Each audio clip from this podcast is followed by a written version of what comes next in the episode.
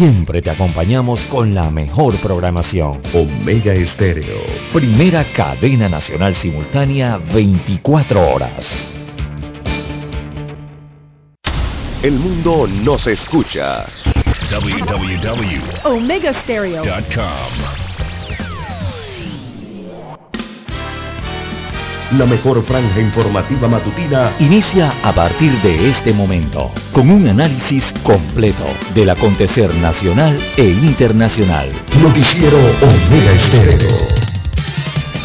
Omega Estéreo Noticias.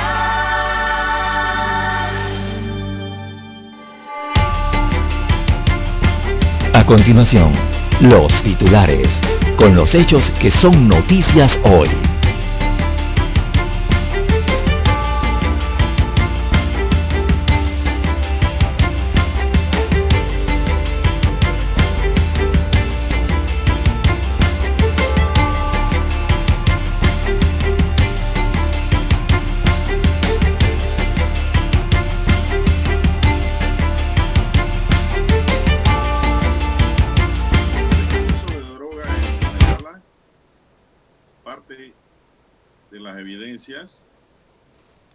Estados Unidos contra Otoniel. Resistencia del PRD sin definir candidato a la Secretaría General. También para hoy, señoras y señores, tenemos, dimite la directora de la agencia de la ONU tras el reportaje sobre sus finanzas. El G7 declara su compromiso con la prohibición de importaciones de petróleo ruso. Dice José Blandón que se va a postular para las primarias presidenciales. Propietarios de cinco comercios en San Miguelito serán multados con cinco mil dólares por venta clandestina de lotería. Son llamadas Casa Grande.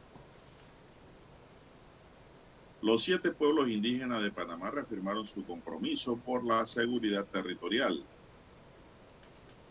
una nueva, una nueva muerte por COVID-19 y 1.615 nuevos contagios.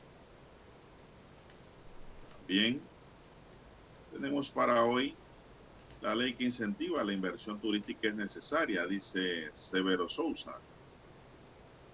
El Bitcoin cae un 50% seis meses después de alcanzar sus máximos históricos promueven la ganadería sostenible para enfrentar el cambio climático. También tenemos para hoy, Cortizo viajó a Costa Rica para asistir a la investidura de Rodrigo Chávez. Mensa refuerza los operativos de aforos y advierte con sanciones a todos los que están organizando eventos con desenfrenos y sin control de bioseguridad. También tenemos, señoras y señores, para hoy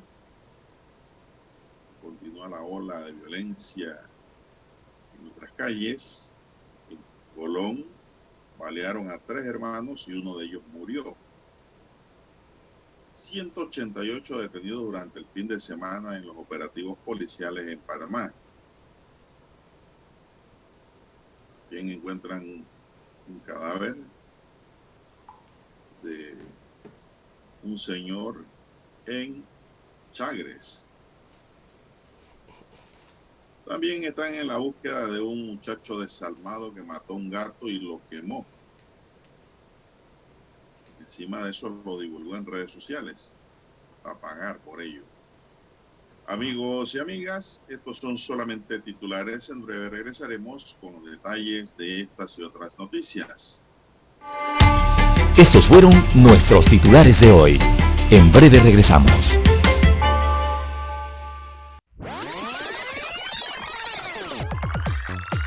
Omega Stereo tiene una nueva app. Descárgala en Play Store y App Store totalmente gratis. Escucha Omega Stereo las 24 horas donde estés con nuestra nueva app.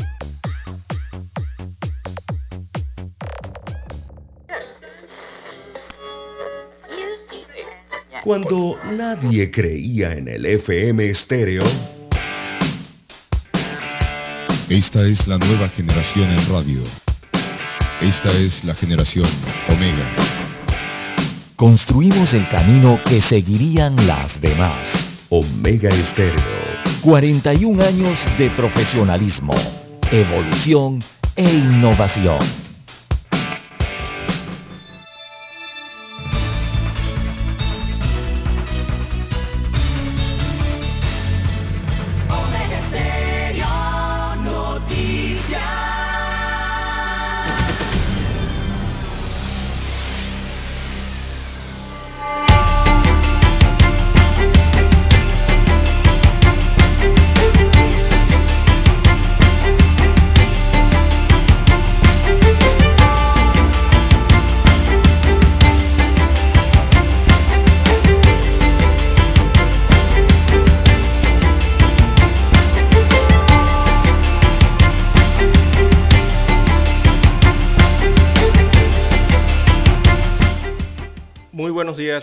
Oyentes que nos escuchan a nivel nacional a través de todas las frecuencias de Omega Estéreo Panamá. Sean todos bienvenidos para este lunes 9 de mayo del año 2022.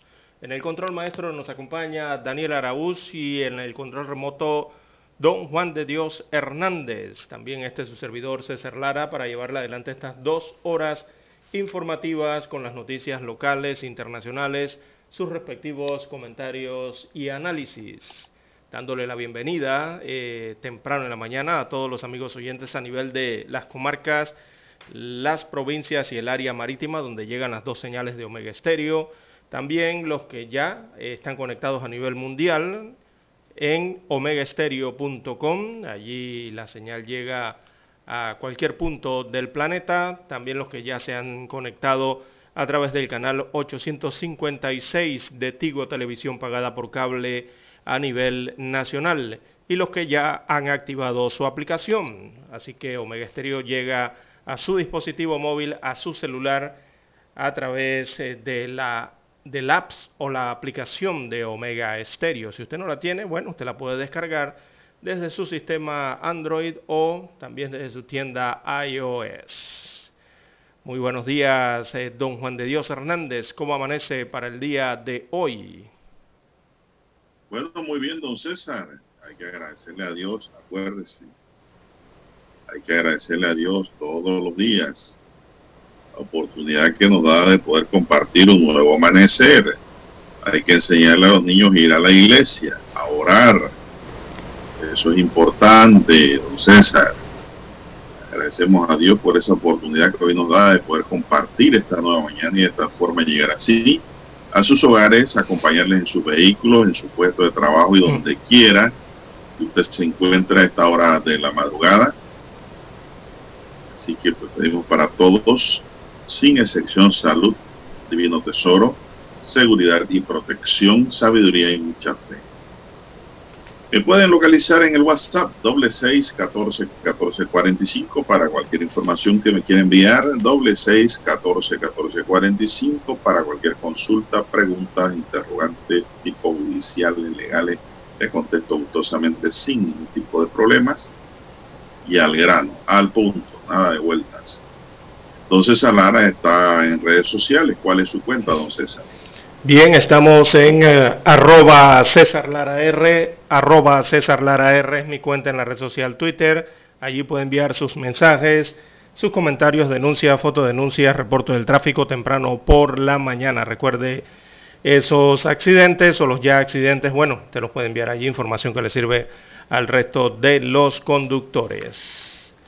Bien, don Juan de Dios, iniciamos el noticiero Mega Estéreo con el informe epidemiológico eh, brindado por las autoridades el día de ayer en la última jornada, así que lo podemos titular, Panamá suma 1.615 nuevos casos y un fallecido por COVID-19. Así que el Ministerio de Salud de Panamá ha reportado 1.615 nuevos casos eh, de la COVID-19 en el país en las últimas 24 horas, lo que ha elevado el número total de afectados desde el inicio de la pandemia hasta los 788.471 pacientes.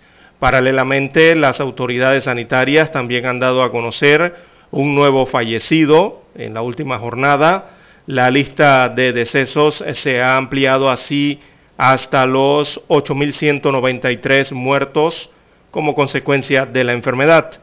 La actualización epidemiológica también ha establecido que hay actualmente 17 pacientes hospitalizados en las unidades de cuidados intensivos y otros 146 en sala, mientras que 13.136 personas guardan cuarentena en sus hogares. Así está el informe epidemiológico para la mañana de hoy, don Juan de Dios. 1.600, eh, más de 1.600 nuevos casos de contagios para la última jornada. Bueno, los corregimientos con mayor incidencia de casos hasta el día de ayer son Santiago de Veraguas con 88, don César. Penonomé en Coclé con 81. Juan Díaz en la capital con 80. Mientras que Betania Chitré en Herrera registraron 55 cada uno. Se llevaron en banda a mi pueblo Rufín Alfaro, que estaba marcando adelante en cantidad de COVID. Quedó atrás, rezagado ahora Rufín Alfaro, porque Santiago, Penonomé, Juan Díaz, Betania y Chitré tienen los números más altos de casos de COVID-19. Hay 17 personas en la unidad de cuidados intensivos. Esto sigue subiendo allí también, don César. Ah, eh, el informe epidemiológico destaca que este domingo el PAI detalla que a la fecha en el país se han aplicado 8.103.032 dosis contra la COVID, de las cuales 3.468.362 corresponden a primera dosis, 3.083.946 a segunda dosis y 1.528.963 corresponden a dosis de refuerzo. De la dosis pediátrica, la población de 5 a 11 años se han colocado 409.902 dosis. Eso es lo que, pues, eh, informa el programa ampliado de inmunización. Hacemos una pausa, don Dani, y regresamos con más del acontecer nacional. La mejor franja informativa matutina está en los 107.3 FM de Omega Estéreo 5.30 AM. Noticiero Omega Estéreo. Presenta los hechos nacionales e internacionales más relevantes del día. 7.30 AM. Infoanálisis. Con entrevistas y análisis con los personajes que son noticia. De 8 y 30 a 9 y 30 de la mañana. Sin rodeos. Con Álvaro Alvarado. De lunes a viernes. Por Omega Estéreo.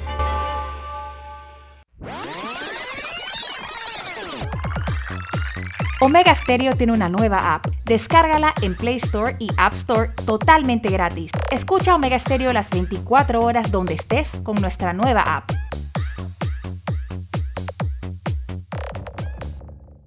Para anunciarse en Omega Stereo, marque el 269-2237. Con mucho gusto le brindaremos una atención profesional y personalizada. Su publicidad en Omega Stereo la escucharán de costa a costa y frontera a frontera. Contáctenos 269-2237. Gracias. En centrales telefónicas, la casa del teléfono es tu mejor opción. Te asesoramos y ofrecemos buena atención con años de experiencia trabajando para ti.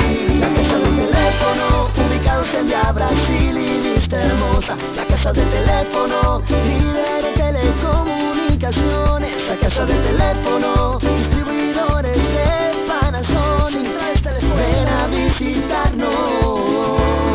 La casa del teléfono, 229 0465 lsdtcorp.com Distribuidor autorizado Panasonic.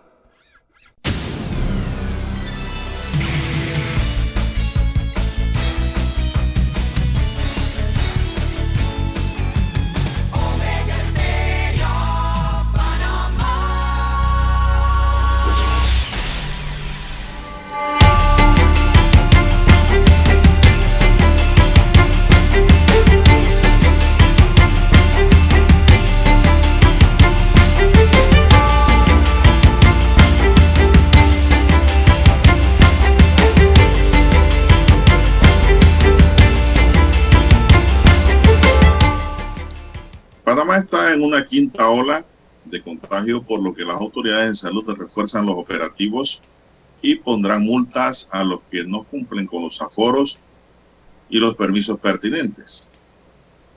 Lourdes Moreno, jefa nacional de epidemiología del MINSA, explicó que técnicamente se dice que hay una ola de contagios cuando hay un aumento de casos sostenidos por más de dos semanas y Panamá ya empieza una tercera semana con esa alza. Esperamos que este nuevo incremento sea tan imperceptible como la tercera ola que llegó y realmente no tuvo mayores consecuencias en la población, acotó la experta. Por el aumento de casos de coronavirus, según Moreno, se determinó aumentar los operativos, sobre todo en las actividades multitudinarias, y se pondrán sanciones a los que no cumplan. Recordó que si el aforo es 100%, deben tener 100% de vacunados y deben acudir a las regiones a pedir los permisos. También hizo un llamado a finalizar el esquema de vacunación en contra del coronavirus, ya que lamentablemente hay más de 500 mil panameños que pese a que la vacuna es gratis, no se han colocado ninguna dosis. La jefa nacional de epidemiología aseguró que lo importante en estos momentos es que las personas acudan a realizarse las pruebas cuando tengan síntomas y que se vacunen. Aconsejó a los padres de familia no enviar a sus hijos si tienen síntomas, no los envían a la escuela, ya que cuando van a ver los casos que han detectado en las escuelas, resulta que el infante se contagió en la comunidad. Educa informó que hasta el 29 de abril se han detectado cerca de 400 casos en escuelas la colocación de la cuarta dosis de la vacuna contra el coronavirus y la segunda dosis de refuerzo importante y clave. Ixel de Hewitt, coordinadora nacional del programa ampliado de inmunización, aclaró que actualmente la cuarta dosis está destinada para 11.000 pacientes con inmunosuprimidos. También resaltó que en cuanto a la segunda dosis de refuerzo para mayores de 50 años, se han colocado 5.101 dosis de la primera dosis de refuerzo se la han colocado a más de 1.5 millones de ciudadanos. Así que esa es la nota de don César sobre... Hay que usar la mascarilla, don Juan de Dios. El aumento, ¿no? Hay que recordarle a la población usar la mascarilla y usarla de forma correcta. Eh, utilice usted la misma técnica que utilizó hace un año atrás, hace dos años atrás, que es la mejor, don Juan de Dios. Colóquese la mascarilla en su casa y quítela, quítesela cuando regrese a su casa. Esa es la mejor técnica.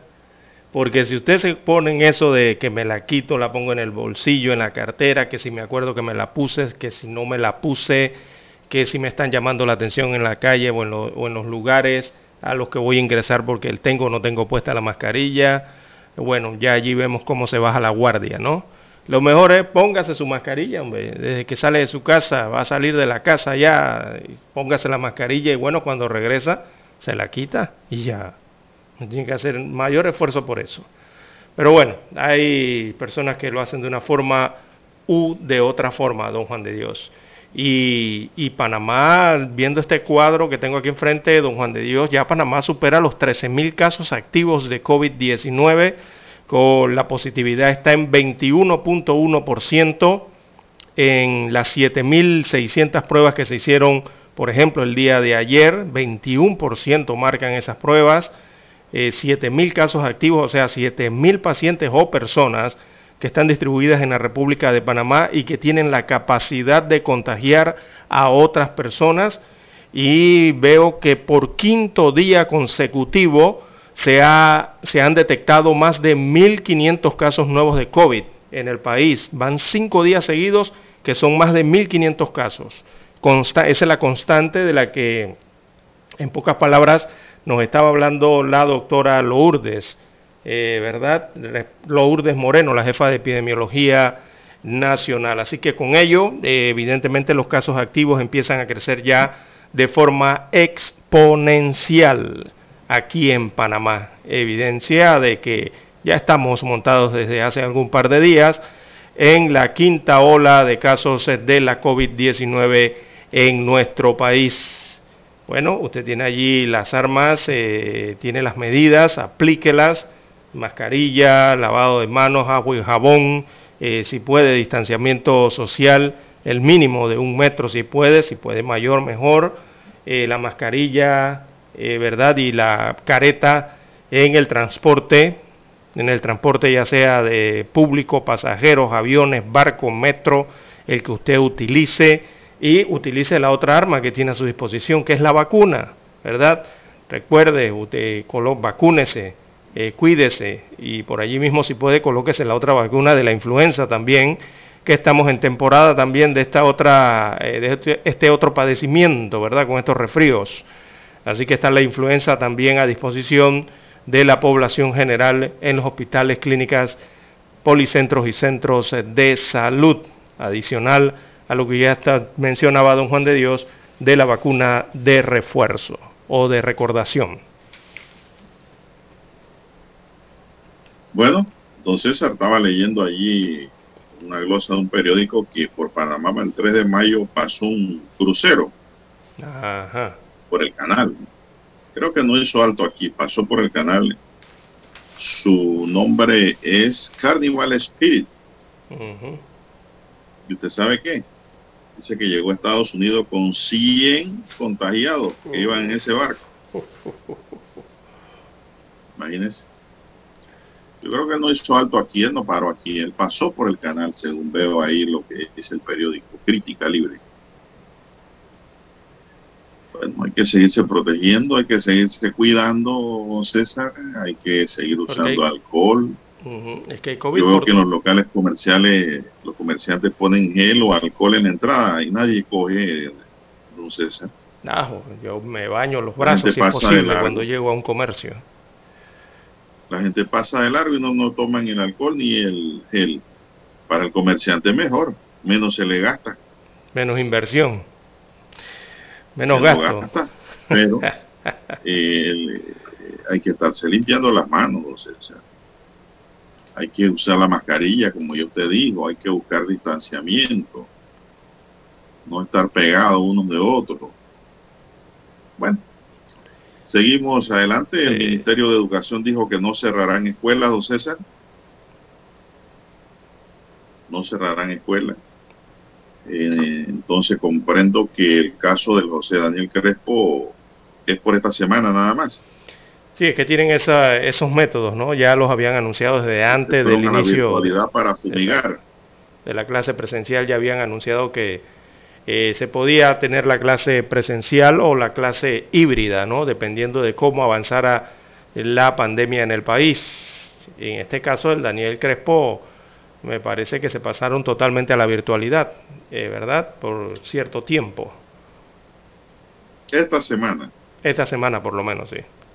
Claro, para, bajar eh, toda la escuela. para bajar la incidencia en la escuela, ¿no? Evidentemente. Oiga, como usted bien señala, mire, pasan cruceros por aquí que, bueno, no atracan aquí, pero se van recto y llevan pasajeros contaminados con COVID-19. Eh, también, también, sí, no, que ni paren. Eh, también detectaron cuatro pasajeros con esta enfermedad tratando de ingresar a Panamá, don Juan de Dios. las alarmas se activaron eh, y los contagiados fueron aislados cumpliendo con el protocolo de bioseguridad. ¿Y dónde fue esto? Bueno, en el aeropuerto internacional eh, de Tocumen. Allí cuatro pasajeros fueron detectados como positivos tratando, al tratar de ingresar al país en las últimas 24 horas señalan que unos 4.937 fueron los pasajeros que arribaron a Panamá este sábado, perdón, el día sábado es este informe, 7 de agosto, de los cuales cuatro estaban contagiados por el virus de 7.000.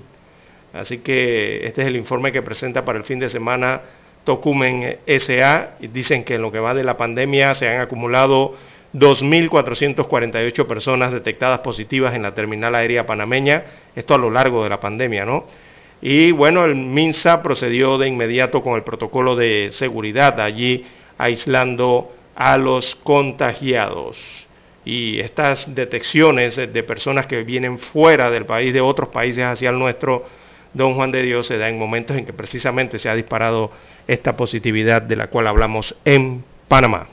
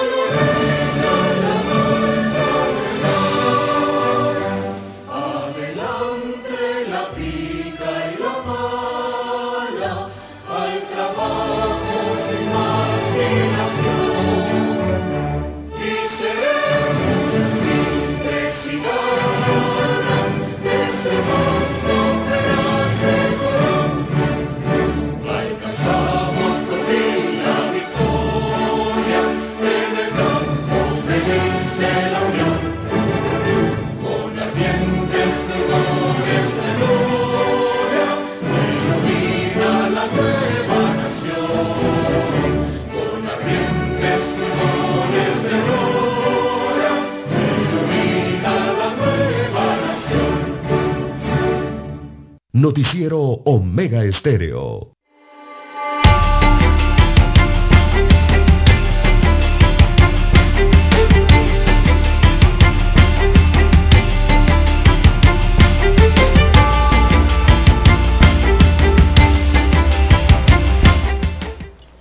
Bien, continuamos. Al menos cinco propietarios de locales comerciales que también se dedicaban a la venta de lotería clandestina serán multados tras un operativo sorpresa efectuado el ayer domingo por el municipio de San Miguelito con el apoyo de la Lotería Nacional de Beneficencia.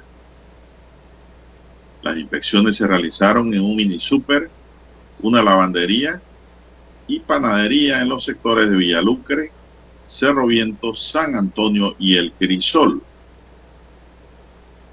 La subdirectora de asesoría legal de la Lotería, Indira de Seda, confirmó los resultados del operativo sorpresa y señaló que a los comercios detectados con esta práctica ilegal se le aplicará sanción máxima de 5 mil dólares. Todo se hizo y fue muy satisfactorio el operativo. Encontramos tres comercios que son reincidentes y dos nuevos, señaló la funcionaria. Los locales Los dos locales nuevos sancionados están ubicados en El Crisol y también uno en San Antonio, según destaca la Lotería Nacional de Beneficencia. Bueno, si esto lo hicieran, no sé, por todos lados, esto sería... Uh, y que me río por eso. Por eso me río, don Juan de Dios. El fin de semana, el fin de semana casualmente, bueno, así a veces que uno, eh, por no dejar que quiera adquirir un billetito, un chance, ¿no? Eh, para ver, probar suerte. Oiga, y me sonrío por el hecho de que la lotería se va eh, con las casas grandes, que no digo que está mal, está bien, porque allá se está dando otra situación de otro delito. Pero el problema es que la lotería no mira dentro de su casa tampoco, don Juan de Dios. Ese es el otro problema, don Juan de Dios. Mire, los billeteros se han convertido en unos estafadores, don Juan de Dios. Lastimosamente la gran mayoría. Es la palabra que hay que utilizar con ellos. Los vendedores de chances y billetes de la lotería en las provincias y también en Ciudad Capital están estafando a los compradores. ¿Y por qué los estafan? porque alteran los precios de venta de los productos de la Lotería Nacional de Beneficencia, don Juan de Dios. Oiga, yo fui a adquirir un billete, que el billete está marcado oficialmente con el valor de un balboa. Bueno, y resulta que seleccioné varios así. Bueno, seleccioné como lo, cuando tenía siete u ocho, de un pedacito para probar suerte. Resulta que cada billete tenía que aportar ocho eh, por 25 centésimos, ¿cuánto es, don Juan de Dios? Tenía que aportar 2 dólares adicionales a la compra. O sea, por cada billete tenía que pagar 1.25 en ese tablero. Bueno, deseché esa compra, dije que ese con su producto, que ese con su cosa. Me fui a otro, a otro, a otro tablero, don Juan de Dios. Y en otros tableros incluso llegan hasta 1.50, o sea, le aumentan 50 centésimos de dólar, de balboa, perdón, al producto que vale un balboa. Entonces eso es estafar a la gente, don Juan de Dios. Y la lotería no acciona o no acciona, eh, eh, eh, no sé, algún operativo o algo, así como lo hace en el, con estos billetes, perdón, con estas casas grandes, que también deberían eliminarlas de Panamá, así mismo debe actuar, pero en su casa, don Juan de Dios, para acabar con esta mala práctica que es insana para el país, para los consumidores de estos vendedores de billetes, quien, quien han asumido pues que ellos pueden alterar los precios de los chances y los billetes eh, eh, y no valoran ellos que están violando leyes, porque eso es una estafa, don Juan de Dios, y afectan, afectan a los compradores, afectan a la población, afectan a, la propia institución llamada Lotería Nacional de Beneficencia. Imagínese usted, don Juan de Dios, una libreta de lotería. ¿Cuántos números o cuántas fracciones o billetes trae? Usted le puede poner, si trae mínimo 100 fracciones, son 100 por 25 centésimos, saque ahí usted, don Juan de Dios, cuánto da. O si trae más de 200, 500, si trae hasta 800. Hay personas que tienen hasta 4 o 5 libretas de eh, estos eh, billetes y chances de la lotería usted multiplique esa cantidad de fracciones de, estos números que juegan y súmale 25 centavos y multiplique eso por 30 días. Digo, multiplíquelo por domingo, miércoles, ¿verdad? A la semana son dos sorteos, por cuatro son ocho sorteos, más el del gordito del zodiaco son nueve sorteos al mes. Multiplique esa cantidad para que usted vea el salario que se hacen los que se dedican a esta mala práctica en la Lotería Nacional de Beneficencia. Yo creo que ganan más que usted y que yo, a punta de esos 25 centésimos de forma ilegal en el país, porque están estafando a la gente porque el producto cuesta, eh, tiene el valor, tiene un precio, pero ellos lo alteran. Y peor aún que los compradores y consumidores aceptan esa situación. No lo compre, tan sencillo como eso, ¿verdad? No, y a a la vista de la lotería, don César. Ahí mismo fuera de la lotería usted ve esas cosas. Aparte del guantú y la rifa. Y la gente compra eso y la lotería se hace la vista gorda. Ahí no hay funcionario que haga algo. Y eso sigue ocurriendo así. Entonces, la lotería se convierte en cómplice. Cuando alguien ve que se está cometiendo un delito, se está incurriendo en una ilegalidad, y no dice ni hace nada, se convierte en cómplice. Así mismo, ¿eh? Automáticamente. Y eso es lo que pasa con la lotería. Entonces, la directora general. Ahora le digo que estos operativos contra las casas grandes los montó fue la alcaldía de San Miguelito. Mire, ni siquiera la lotería. Fue ahí de ayudante a cargar la llamaron a los funcionarios del municipio. la llamaron a que tuviera acto presencial allí.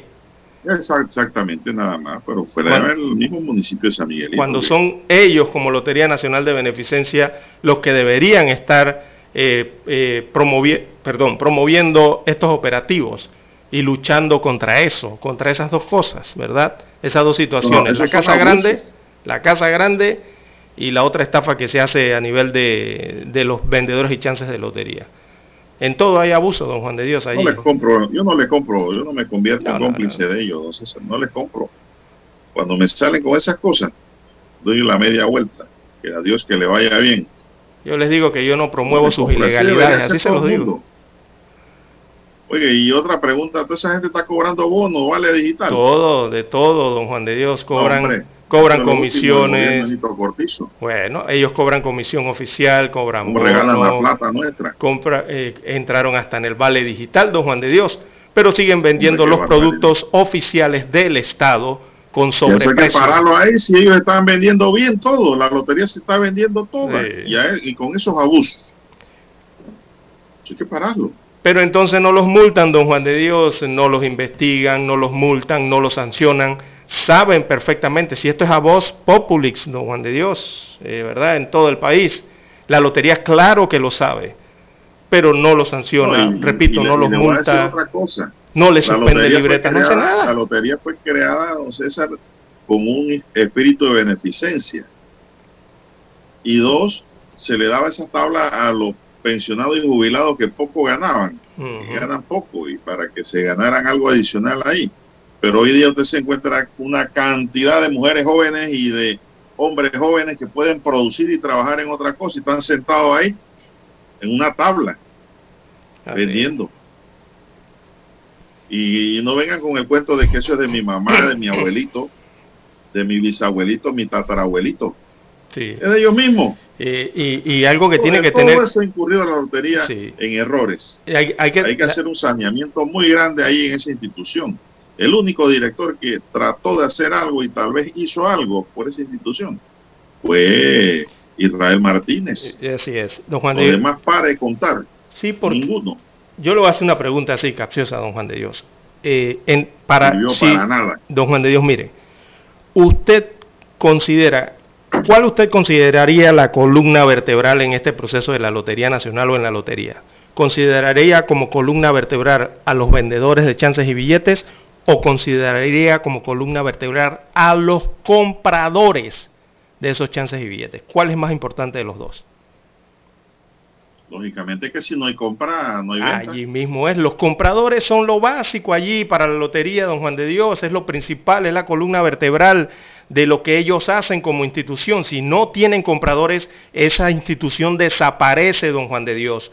No son los vendedores de chances y billetes, ellos son parte de los servicios que ofrece la institución, pero lo básico es los compradores y es a los que tiene que respetar la lotería o por lo menos dar a respetar la Lotería Nacional de Beneficencia, ¿verdad? ¿Por qué? Porque lo que están haciendo, los que sirven los billetes, que son los vendedores, eh, le están sacando la plata del bolsillo de manera ilegal a los compradores, don Juan de Dios. Entonces hay que hacer algo por esto. Yo no sé los directores de esta institución, los que ha habido, los que hay o los que vendrán. Eh, yo no sé cuál es la cobardía que tienen con esta situación. Bien, son las 6, 14 minutos. Vamos a hacer una pequeña pausa, don Daniel, y regresamos.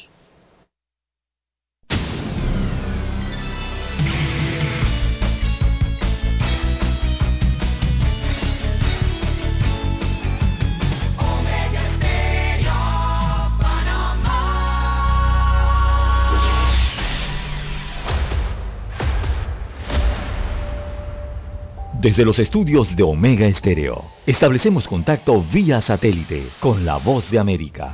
Desde Washington, presentamos el reportaje internacional.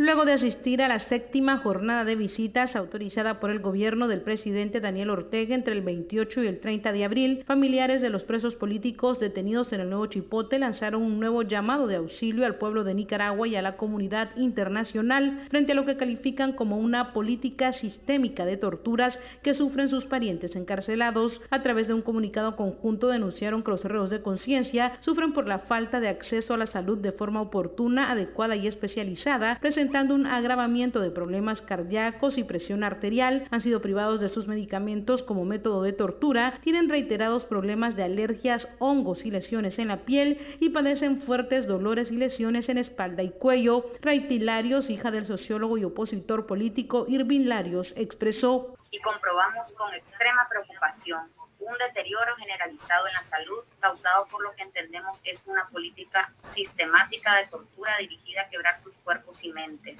Los familiares de los reos de conciencia constataron que los métodos de tortura y tratos crueles en contra de sus parientes se han agudizado, los tienen más aislados, son custodiados por un nuevo personal mucho más hostil, se les redujo la cantidad de alimentos y bebida que reciben, no son llevados a chequeos médicos en la sala de enfermería e incluso tienen menos acceso a medicamentos. Miembros de la Unidad Nacional Azul y Blanco también se sumaron a la denuncia de los familiares de los presos políticos y pidieron a miembros de la comunidad internacional visitar Nicaragua antes que ocurra una tragedia similar a la muerte del general en retiro Hugo Torres en custodia del Estado. Héctor Mairena, miembro de esta organización, comentó. Y medidas represivas dentro de la cárcel dirigidos a matar a nuestros presos. Es una política de exterminio y en, en, eso hay que ser absolutamente claros y categóricos. Lo que está haciendo la dictadura dentro de las cárceles es intentar matar de manera lenta. En tanto, el preso político, exdiputado y director del Partido Ciudadanos por la Libertad, Pedro Joaquín Chamorro Barrios, fue trasladado desde la cárcel de la Dirección de Auxilio Judicial, conocida como El Chipote, a su casa debido al deterioro de sus condiciones de salud, luego de más de 300 días de estar encarcelado.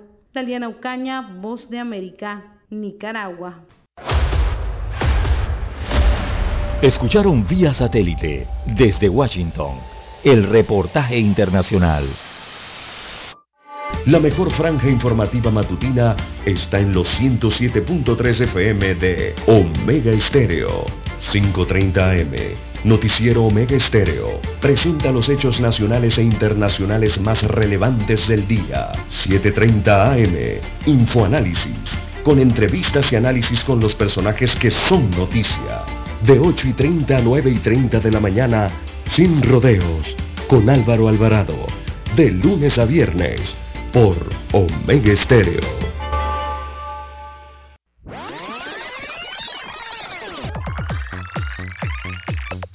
Omega Stereo tiene una nueva app. Descárgala en Play Store y App Store totalmente gratis. Escucha Omega Stereo las 24 horas donde estés con nuestra aplicación 100% renovada. Noticiero Omega Estéreo.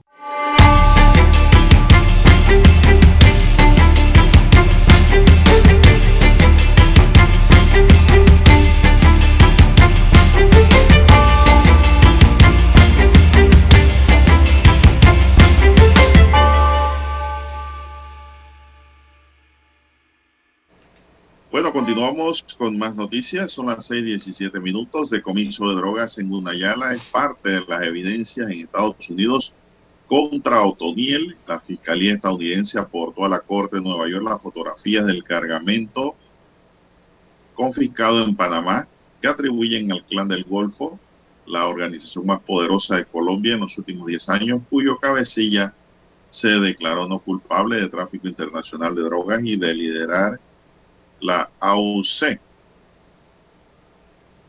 Entre las evidencias que posee la Fiscalía estadounidense en contra del recién extraditado Darío Antonio Usuga, alias Otoniel, líder del clan del Golfo de Colombia, se mencionan dos decomisos de drogas efectuados en las aguas caribeñas de Gunayala, Panamá. El pasado 5 de mayo, Toniel fue trasladado a un avión de la agencia antidrogas DEA rumbo a Brooklyn, Nueva York, donde se declaró no culpable en el juzgado de la Corte del Distrito.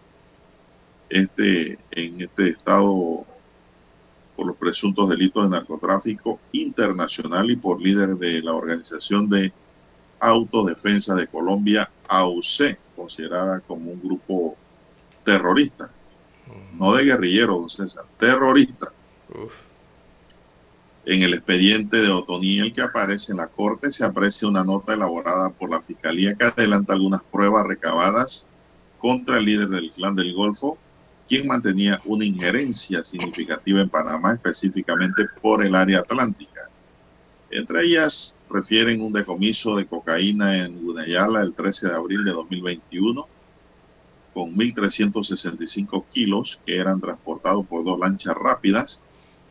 El segundo envío que se le atribuye al clan del Golfo como parte de la herramienta de fiscalía apunta al decomiso efectuado el 14 de abril de 2.609 kilos de drogas que eran transportados por una lancha rápida también por el Atlántico.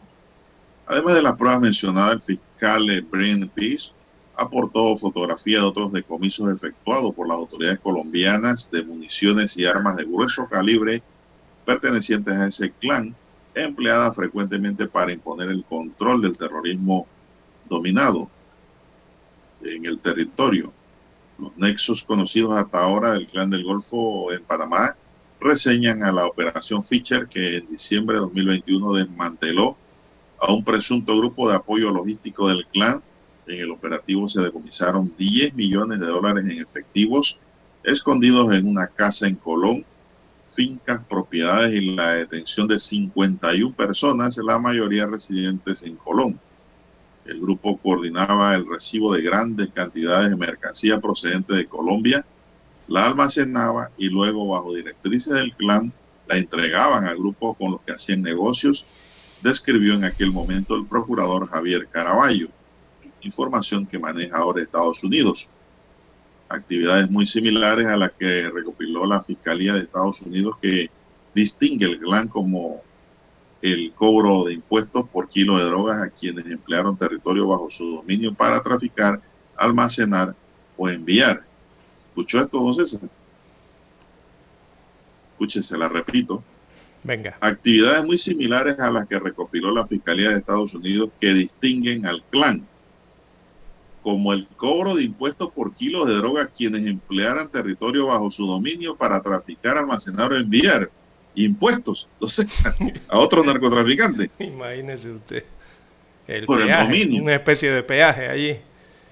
Exactamente. Mira hasta dónde vamos.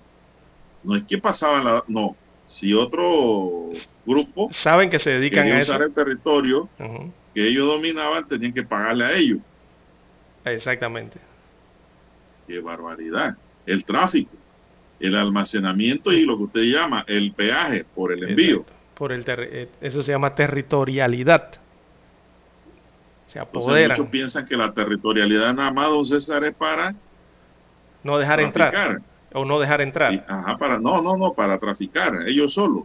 No, ellos expanden el servicio. Exactamente. Por eso. Preocupante. Barbaridad. Son organizaciones ya. baja y le manejan en el bajo mundo. Corporaciones, organizaciones. Dios mío. Bueno, la noticia es bastante larga, eh, César, eh, y está en el diario La Estrella de Panamá para los que quieran ampliar, conocer más de ello, sobre la acusación en Estados Unidos, la vinculación de don Mario, también. Así es, que se declaró culpable de tráfico internacional de drogas también. Todo ello está en la nota que hoy no tiene la estrella de Panamá. ¿Qué más tenemos, César? Son las 6.23 minutos.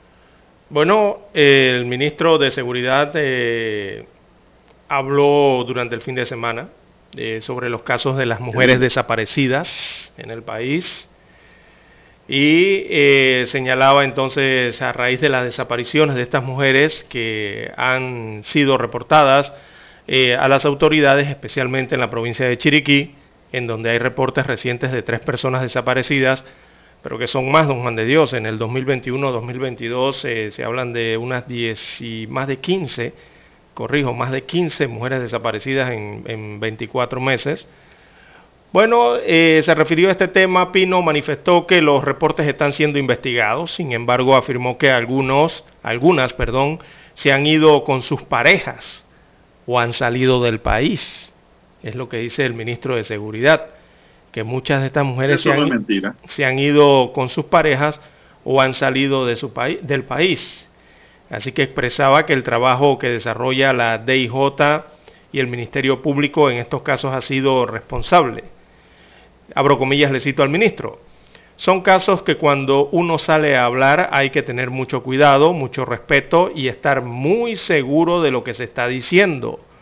Otros han posteado en de 15 personas desaparecidas, eh, si hay reportes de 15 personas que viven desde el año 2020 y hay una línea de investigación porque muchas de estas personas eh, se han ido con parejas, han emigrado de Panamá, hay algunos casos que tenemos una línea de investigación bien fuerte, que son casos eh, de otro perfil, pero no es todo como se dice, según aseveró el ministro de Seguridad, eh, refiriéndose a estos casos. Y en parte tiene razón, don Juan de Dios. Bueno, sí, tiene razón. En, en algunos casos es verdad que las mujeres no se han ido con su pareja o se han ido al extranjero. Eso en parte es verdad. Pero entonces esclarezcan los hechos y denlo a conocer. El seguimiento, seguimiento. Si una mujer desaparece y luego resulta ser que está con otra está con su pareja o otra pareja en otro lugar, pues díganlo. Pero parece la mujer no está desaparecida. La mujer está en tal o en otro lugar sin ningún problema. Amén. ¿No? Pero tampoco puede negar que muchas desaparecidas han aparecido muertas, don César. Eso no se puede negar, ¿eh? Eso ha ocurrido.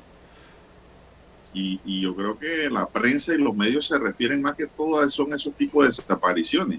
Ahora. Sí, pero no se han encontrado cuerpos todavía. Si alguien, si a alguien, don César, pasan más de 24 horas, 48 horas, y la persona, eh, sea mujer o sea hombre, está desaparecida, los familiares tienen que ir a presentar la denuncia ante, ante la reportarlo, reportarlo. Así es, y, si la preocupación es grande de verdad, hasta en redes sociales usted pone la nota para ver quién, daba con el paradero de esa persona.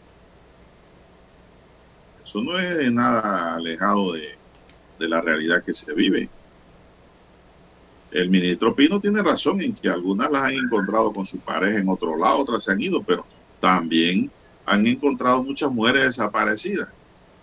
Muertas, Sí, madres, hermanas, hijas, primas, hasta esposas han salido de sus casas y aún no regresan. Eh, eso lo confirman los reportes aún hay que se manejan. que no se saben si se fueron o están donde están. Exactamente. Hay 15. En, entre el 21 y el 22 se han reportado 15 mujeres.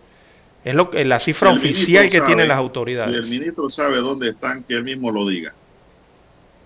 Claro, porque eso llena de preocupación a la ciudadanía, ¿no? Y precisamente la ciudadanía organiza, se organiza para elevar su voz, sobre todo los gremios femeninos, eh, a través de una protesta. El día de mañana, 10 de mayo, habrá una manifestación formal eh, pautada en el Parque Porras, habrá una manifestación a las 4 de la tarde, una manifestación convocada por diversos gremios defensores de los derechos de la mujer o de las mujeres. Así que se van a expresar, eh, repito, Parque Porras, 4 de la tarde, mañana martes 10 de mayo, y dice que van a alzar su voz por, eh, abro comillas, nuestras esposas, novias, nuestras hijas, nuestras madres, hermanas, tías, nuestras primas, por todas, dice la convocatoria eh, que tiene como título ¿Dónde están las mujeres desaparecidas? Bien, don César, hay que hacer una pausa, don Dani, porque hay que escuchar el periódico. Adelante.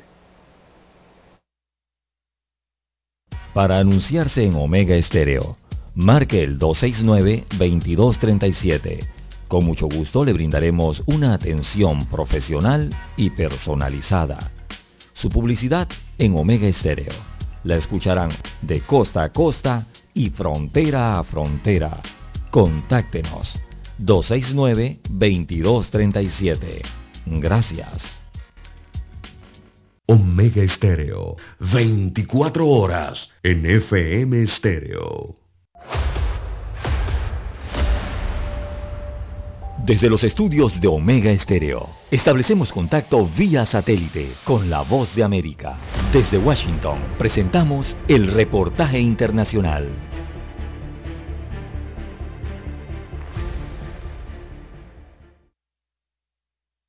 La era digital no acabó con las bibliotecas públicas en Estados Unidos. Esa es la conclusión a la que llegaron los investigadores del grupo de análisis y datos Words Rated, quienes con un estudio reciente pusieron sobre la mesa una curiosa realidad. Aunque menos personas toman prestados libros de las bibliotecas, a ellas acuden cada vez más visitantes, incluyendo a los jóvenes. A veces con amigos para trabajar en proyectos escolares, pero normalmente vengo con mi familia a buscar libros. De acuerdo con el estudio, cerca del 54% de los estadounidenses están inscritos en una biblioteca pública. Pero si la gente pide prestados menos libros, ¿por qué son cada vez más populares las bibliotecas? La pista podría estar en los nuevos contenidos y formatos que se encuentran en ellas. Las personas que siempre solían consultar libros físicos comenzaron a aprender a utilizar nuestros libros electrónicos y recursos digitales, así que hemos visto un gran aumento de personas que usan este tipo de recursos. Smedley agregó que quienes asumieron el teletrabajo gracias a la pandemia se benefician del servicio de Internet gratis y de espacios donde se puede trabajar cómodamente. Adicionalmente, personas de todas las edades siempre encuentran en su biblioteca local talleres, cursos y actividades de entretenimiento y relajación. Adriana Arevalo, Voz de América, Las Vegas.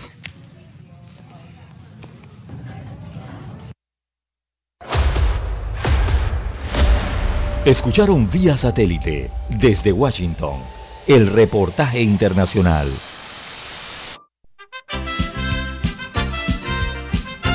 Infoanálisis, de lunes a viernes, de 7 y 30 a 8 y 30 de la mañana por los 107.3 FM de Omega Estéreo.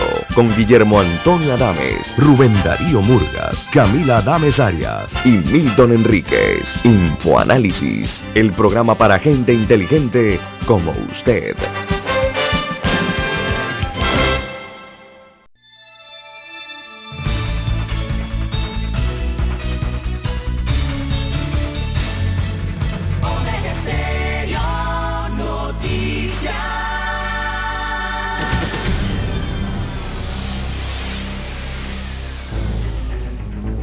Las noticias impresas en tinta sobre papel. Con ustedes. Escuchando el periódico. Los titulares de las primeras planas de los diarios estándares de circulación en Panamá.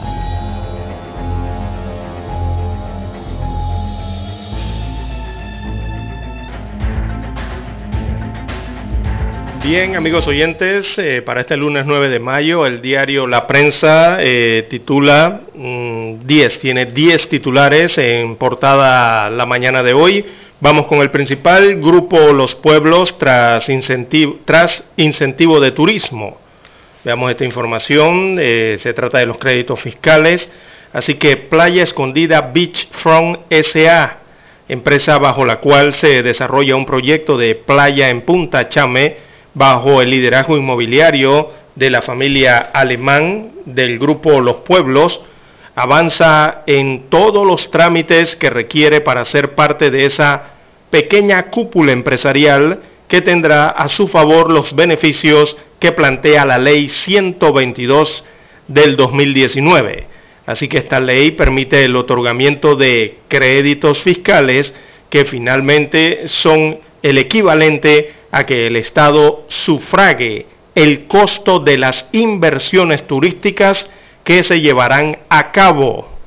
Así que la norma permite que las eh, sociedades o personas naturales que adquieran bonos, acciones u otros instrumentos eh, financieros emitidos por empresas turísticas con proyectos fuera del Distrito de Panamá reciban un crédito fiscal de del impuesto sobre la renta por las sumas invertidas.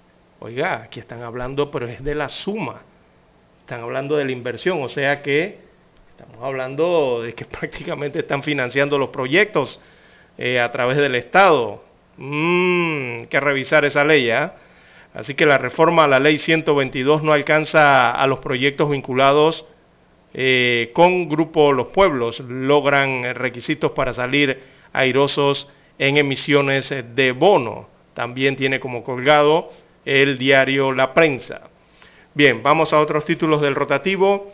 Estados Unidos eh, calcula que los Martinelli y Linares han lavado 58 millones de dólares en coimas coimas de Odebrecht. Así que si bien los hermanos Martinelli y Linares ya confesaron haber conspirado para blanquear 28 millones de dólares provenientes de coimas pagadas por Odebrecht, los fiscales de Nueva York sostienen que otros 30 millones de dólares fueron blanqueados en euros en la banca europea. Se oponen a la solicitud de clemencia hecha al juez federal Raymond Dier. También para hoy titula el diario La Prensa, seis diputados logran puestos eh, de CDN en el PRD. Bien, señala la contienda interna, la información de la contienda o política interna de este colectivo, que en la contienda por dominar las bases del Partido Revolucionario Democrático e impulsar al nuevo Comité Ejecutivo Nacional, seis diputados resultaron electos como presidente del Consejo Directivo Nacional, eh, así como dos alcaldes, también un gobernador y un representante de corregimiento, según se observa aquí en el listado. Esto al culminar ayer entonces los ciclos de elecciones de los 26 congresillos regionales con miras al Congreso Nacional Ordinario que se celebrará el próximo 15 de mayo. También para hoy la prensa titula, Panamá urge de una mayor cantidad de investigadores. Así que en Panamá hay alrededor de 225 científicos por cada millón de habitantes.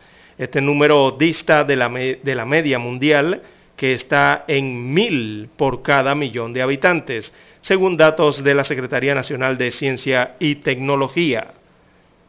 Semana concluye con 138 hospitalizados por COVID-19. Es el informe epidemiológico, así que la última semana epidemiológica que va del 1 al 7 de mayo cerró con 138 personas hospitalizadas por la enfermedad de la COVID-19, 122 en sala y 16 en unidades de cuidados intensivos, según detalla, cifra que representa 43 hospitalizaciones más que la semana anterior, cuando se registraban 95, 94 de ellas en sala y 11 en unidades de cuidados intensivos. También para hoy la prensa destaca en los deportes, Nadal y Djokovic hacen escala en Roma pensando en París. También en panorama, Fábrega y su artillería de recursos contra la revocatoria de mandato. En la sección Vivir Más, nuevo mapa de prácticas pesqueras indígenas. Y también en Panorama, eh, titulan hoy, Vivir una guerra te cambia la vida, dice la presidenta de Kosovo, que se encuentra o se encontraba aquí en Panamá de visita oficial. Bien, la fotografía principal del diario La Prensa para la mañana de hoy fue captada en tierras josefinas, Así es, don Dani, en San José de Costa Rica, por eso son tierras josefinas. Bueno, asume Rodrigo Chávez, es el nuevo presidente de Costa Rica, eh, quien tiene una eh, sanción por acoso sexual. Prometió en su discurso de toma de mando que detendrá toda discriminación contra las mujeres y que respetará las conquistas eh, de las colectividades LGBTIQ Bien, mientras el economista dirigía su mensaje ante la Asamblea Legislativa de Costa Rica, organizaciones feministas se manifestaron en un sector cercano al recinto. Así que tomó posesión el nuevo presidente de Costa Rica, Rodrigo Chávez. Bien, estos son los principales titulares que aparecen en portada en el diario La Prensa para la mañana de hoy. Ahora revisemos los que aparecen en primera plana de la decana de la prensa nacional. Así es, don César, la decana para hoy nos dice, de comisos de droga en Gudayala, parte de las evidencias en Estados Unidos contra Otoniel. La Fiscalía estadounidense aportó a la Corte de Nueva York las fotografías de cargamentos confiscados en Panamá que atribuyen al Clan del Golfo, la organización más poderosa de Colombia de los últimos 10 años, cuyo cabecilla se declaró no culpable de tráfico internacional de drogas y de liderar las autodefensas colombianas. Resistencia PRD sin definir candidatura a la Secretaría General. El grupo de líderes que respalda al gobierno denominado Valores y Conciencias Torrijistas habrían logrado 17 de los 26 miembros de los CDN. Dimite la directora de la agencia de la ONU tras reportajes sobre sus finanzas, de acuerdo al Times. La agencia también dio una ayuda de 3 millones de dólares a un grupo de conservación dirigido por la hija de Kendrick. El G7 declara su compromiso con la prohibición de importaciones de petróleo ruso. Enrique Pinder, de látigo aprendiz a campeón mundial de boxeo, te llegó a conocer a Enrique Pinder, don César. Un boxeador de la década del 70, muy bueno. La maravilla Pinder, le decían en ese entonces. Bueno, usted, yo no creo que usted había nacido, don César. Era para los muchachitos que teníamos unos 6, 7 años en ese entonces, cuando Enrique Pinder llegó a ser campeón. José Blandón anuncia que se postulará en las primarias para presidente de la República. Propietarios de cinco comercios de San Miguelito serán multados con 5 mil dólares por venta clandestina de lotería. Los siete pueblos indígenas de Panamá reafirman su compromiso por la seguridad territorial. Panamá reporta una nueva muerte por COVID-19. Se detectan 1.615 nuevos contagios. También para hoy tenemos que George Scribner dice el mundo está reinado por tercos. En otros temas, sube a 30 los fallecidos y a 84 los heridos por la explosión en el Hotel Saratoga de La Habana. Severo Sousa señala la ley que incentiva la inversión turística es necesaria.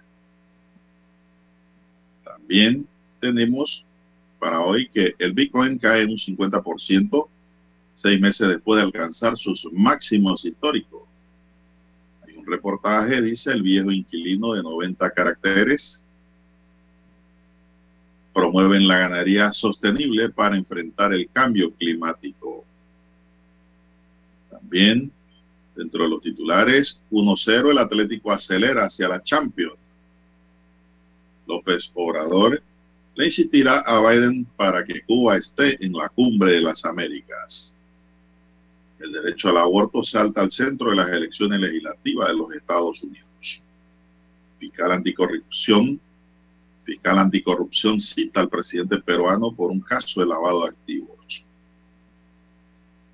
Y dimite la directora de una agencia de la ONU tras reportajes sobre sus finanzas. Amigos y amigas, estos son los titulares de primera plana del diario La Estrella de Panamá y concluimos así con la lectura de los titulares correspondientes a la fecha de los principales diarios que circulan a nivel nacional. Vamos a una pausa y regresamos. Hasta aquí, escuchando el periódico. Las noticias de primera plana, impresas en tinta sobre papel.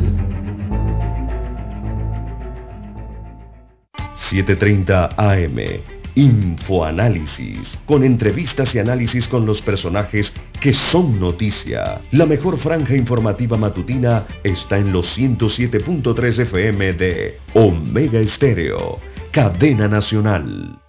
Para anunciarse en Omega Estéreo, marque el 269-2237. Con mucho gusto le brindaremos una atención profesional y personalizada. Su publicidad en Omega Estéreo la escucharán de costa a costa y frontera a frontera. Contáctenos 269-2237. Gracias.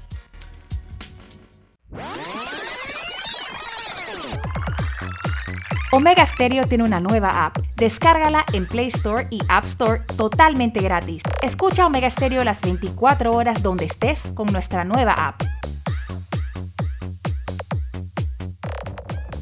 Noticiero Omega Estéreo. Desde los estudios de Omega Estéreo, establecemos contacto vía satélite con la voz de América. Desde Washington, presentamos el reportaje internacional.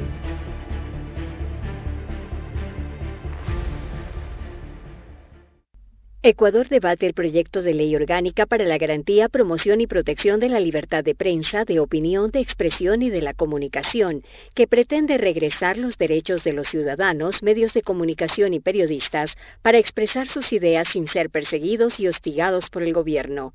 Para los periodistas, el año 2013 representó un tiempo de oscuridad, en el que con ley en mano se castigaba el pensar distinto, con cárcel, multas y amenaza de cierre de medios de comunicación. Hoy, nueve años después de la llamada ley Mordaza, las cosas han cambiado. Ya se puede hablar con libertad. Los periodistas han asumido los cambios tecnológicos y los han incorporado a su trabajo diario. Camila Villacrés, encargada de transformación digital del canal de televisión Ecuavisa, en diálogo con La Voz de América, señala cuál es el desafío de los periodistas en la actualidad. Ser multimedios tener la capacidad de formarnos, de, hacer radio, de hacer prensa, de hacer televisión, y escribir bien para que puedas tener esa mm, presencia también en video entonces, porque ahora eh, con el periodismo tuvo que migrar a, las nuevas plataformas, a Instagram, a Facebook, a las redes sociales principalmente. Las nuevas generaciones de periodistas están comprometidas con las nuevas tecnologías. Deben conocerlas a fondo y allí la clave es contrastar la información, pues existe un mar de contenidos que llegan desde diferentes fuentes. El trabajo es abundante, debe ser inmediato y al mismo tiempo creíble. Pero, ¿un solo periodista puede hacer todo? Camila Villacrés responde. Bueno, yo creo que la clave para eso es tener un buen equipo bien planteado, eh, principalmente como una redacción tradicional, pero enfocada en lo digital, tener eh, los community managers, nos encargamos de ver las redes sociales, tenemos un periodista, esto de, de, tener un equipo, ¿no? La academia está formando estudiantes que desarrollen periodismo inmersivo y fragmentado por varios tipos de audiencia, sin perder de vista las bases del periodismo clásico que tienen que ver con la información verificada, contrastada y transparente. Giselle Jacome, Voz de América, Quito. Escucharon vía satélite desde Washington el reportaje internacional. La mejor franja informativa matutina está en los 107.3 FM de Omega Estéreo, 530 AM. Noticiero Omega Estéreo presenta los hechos nacionales e internacionales más relevantes del día. 730 AM. Infoanálisis, con entrevistas y análisis con los personajes que son noticia de 8 y 30 a 9 y 30 de la mañana, sin rodeos, con Álvaro Alvarado, de lunes a viernes, por Omega Estéreo. Es momento de adentrarnos al mar de la información. Este es el resultado de nuestra navegación por las noticias internacionales más importantes en este momento.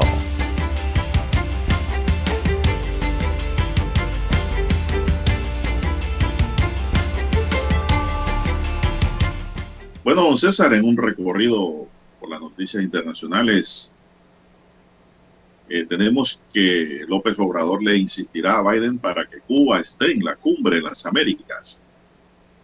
En su opinión, las autoridades de cada país deben ser las que decidan libremente si asisten o no a esa cita prevista entre el 8 y el 10 de junio. El presidente mexicano Andrés Manuel López Obrador afirmó que insistirá a su homólogo Estados Unidos Joe Biden para que no excluya a ningún país de la cumbre. López Obrador hizo estas declaraciones en La Habana durante su visita oficial a Cuba dentro de su gira por Centroamérica y el Caribe, después que Washington haya descartado invitar a esa cita a Cuba, Nicaragua y Venezuela.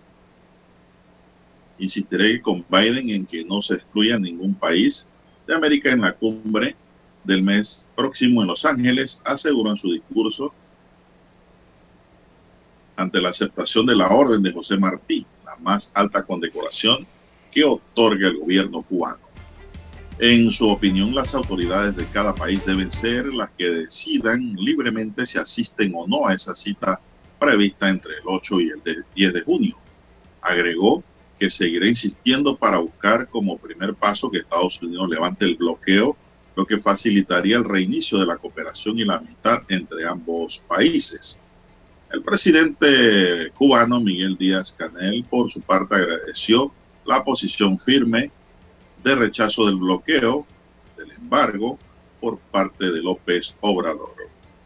Son las 6:49 minutos. ¿Qué más tenemos, don César? Bueno, eh, hablando de Cuba, don Juan de Dios, eh, aumentan a 30 los fallecidos eh, por la explosión en el hotel de La Habana, el Hotel Saratoga. Entre ellos hay un menor de edad entre las víctimas y también una mujer de nacionalidad española, según destaca el reporte desde el Caribe. Así que se ha elevado a 30 el número de fallecidos debido a esta fuerte explosión que se produjo en el hotel de lujo ubicado allí en el centro de la capital eh, cubana. Eh, sobre los heridos eh, no se ha dado mayor información. en el último recuento que se tenía eran 64 personas, habían allí 50 adultos. De entre esos 50 adultos habían 18 graves y críticos en los hospitales. También en el reporte anterior habían 14 menores de edad.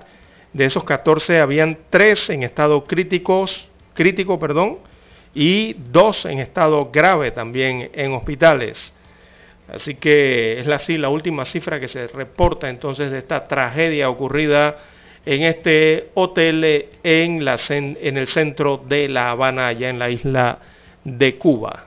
Recordemos que eso fue una explosión, se aduce al sistema de gas, hubo posteriormente un incendio y un derrumbe de la fachada, así que bueno, hay muchas personas que están en los hospitales, don Juan de Dios, evidentemente allí con inhalación de humo o eh, las consecuencias que trae esto, ¿no? De estar metido dentro de una infraestructura que, eh, que, eh, que de donde emana fuego y humo, don Juan de Dios. Bueno, don César, mientras eso sucede en Cuba, la ONU anunció ayer la dimisión de la directora ejecutiva de su oficina de servicios de proyectos, la noruega Grit Faremo, después de que The New York Times publicara un reportaje sobre las finanzas de la agencia investigadas a nivel interno por posible irregularidad.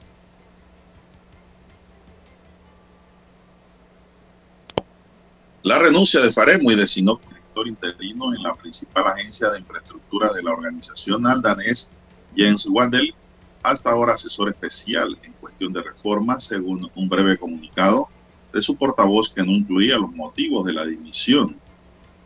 El diario The New York Times publicó en su edición impresa una historia sobre un préstamo de unos 61 millones de dólares autorizados por la directora de la organización a un empresario británico de nombre David Henry, que supuestamente conocieron en una fiesta y que podría haber incurrido en impagos por unos 22 millones de dólares.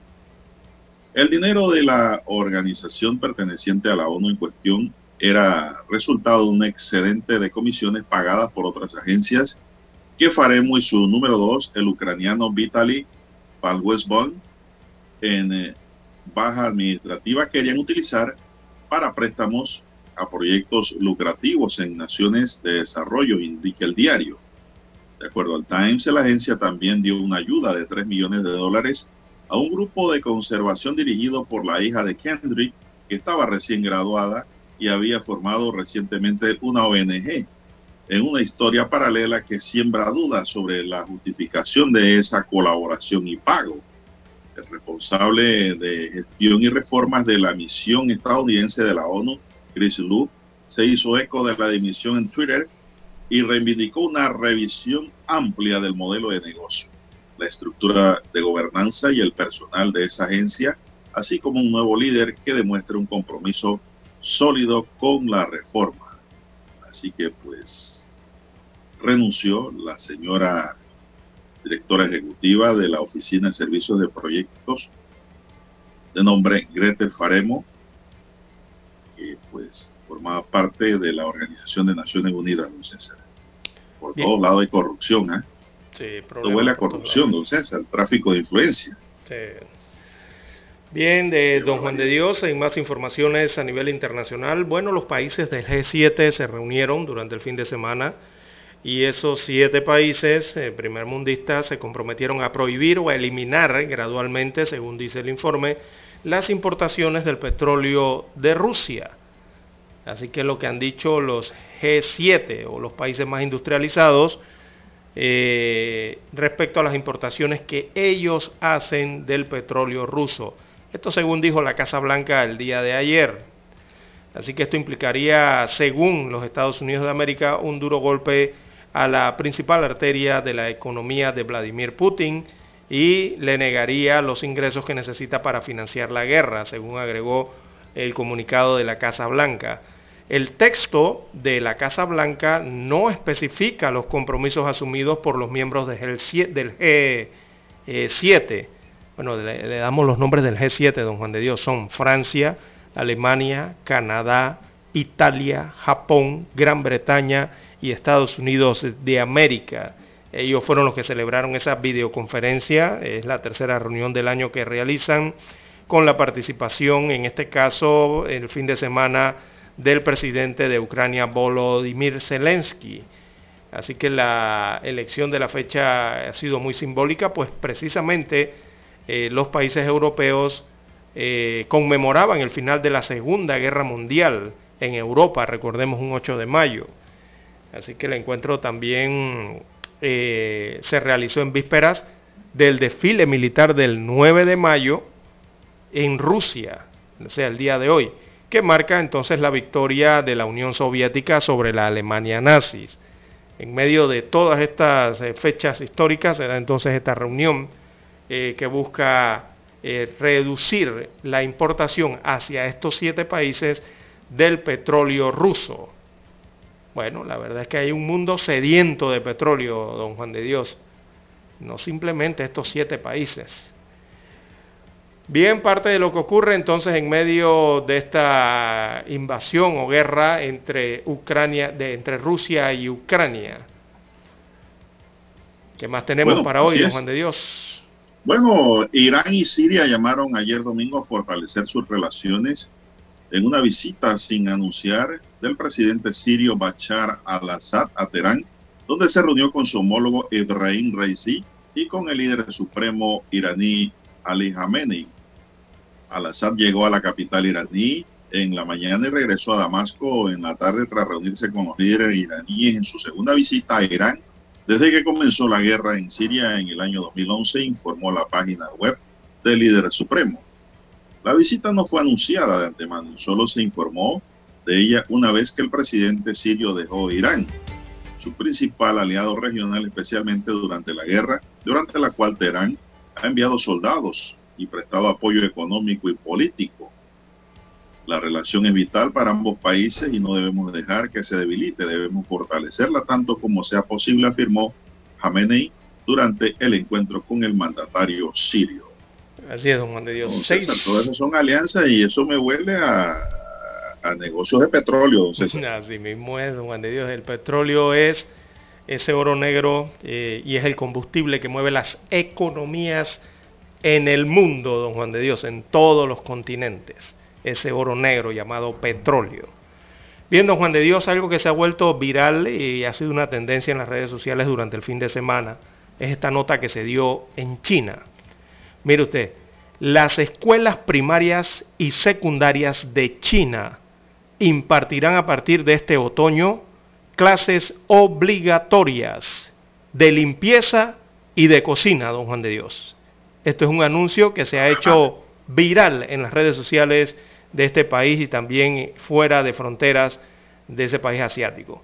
El Ministerio de Educación chino publicó una misiva en la que dio a conocer nuevos estándares curriculares para que los niños desarrollen habilidades para la vida.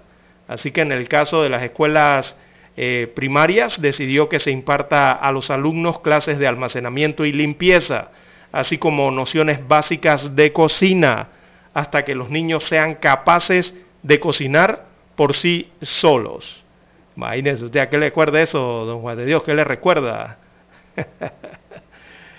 a, muchos nos recuerda cuando estuvimos en primaria, ¿no? Y aprendimos a hacer eh, eh, todas estas cosas de, de limpieza, aprender a cocinar, trapear, barrer y otros hábitos que sirven para la vida y que muy pocos se ven ahora. Porque con esta le enseñaron a cocinar en la escuela, don César? Eh, bueno, en casa y en la escuela también, en educación para el hogar, don Juan de Dios. Allí le dieron las nociones básicas. ¿A usted no le dieron nociones básicas en educación para el hogar?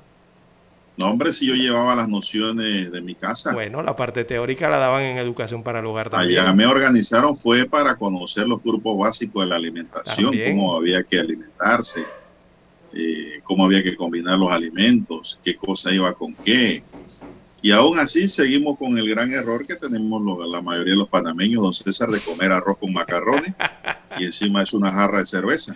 Sí, nada más antes de ir a las internacionales. Esto, ¿por qué lo hace China? El, ¿Cuál es el objetivo de ellos antes de ir a las internacionales? Es que ellos tratan de sacar a los menores de los videojuegos en línea. Los menores en China, eh, el tiempo que ellos consumen en estos videojuegos y en línea es muy alto, eh, las horas semanales. Entonces ellos están tratando de aplicar estas nuevas tendencias en las escuelas para evitar a que estén conectados y metidos en esto de los videojuegos, ¿no? Bien, hay que hacer... los niños se están poniendo obesos. Sí, eh, todo eso eh, forma eso, ¿no? la inactividad y el sedentarismo en este caso. Hay que hacer la pausa, don Juan de Dios, porque hay que escuchar las notas del satélite.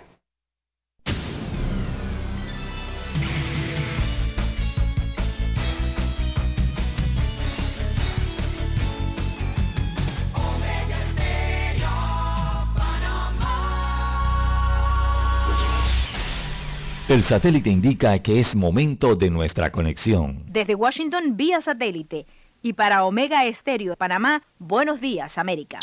Buenos días, América. Vía satélite. Desde Washington.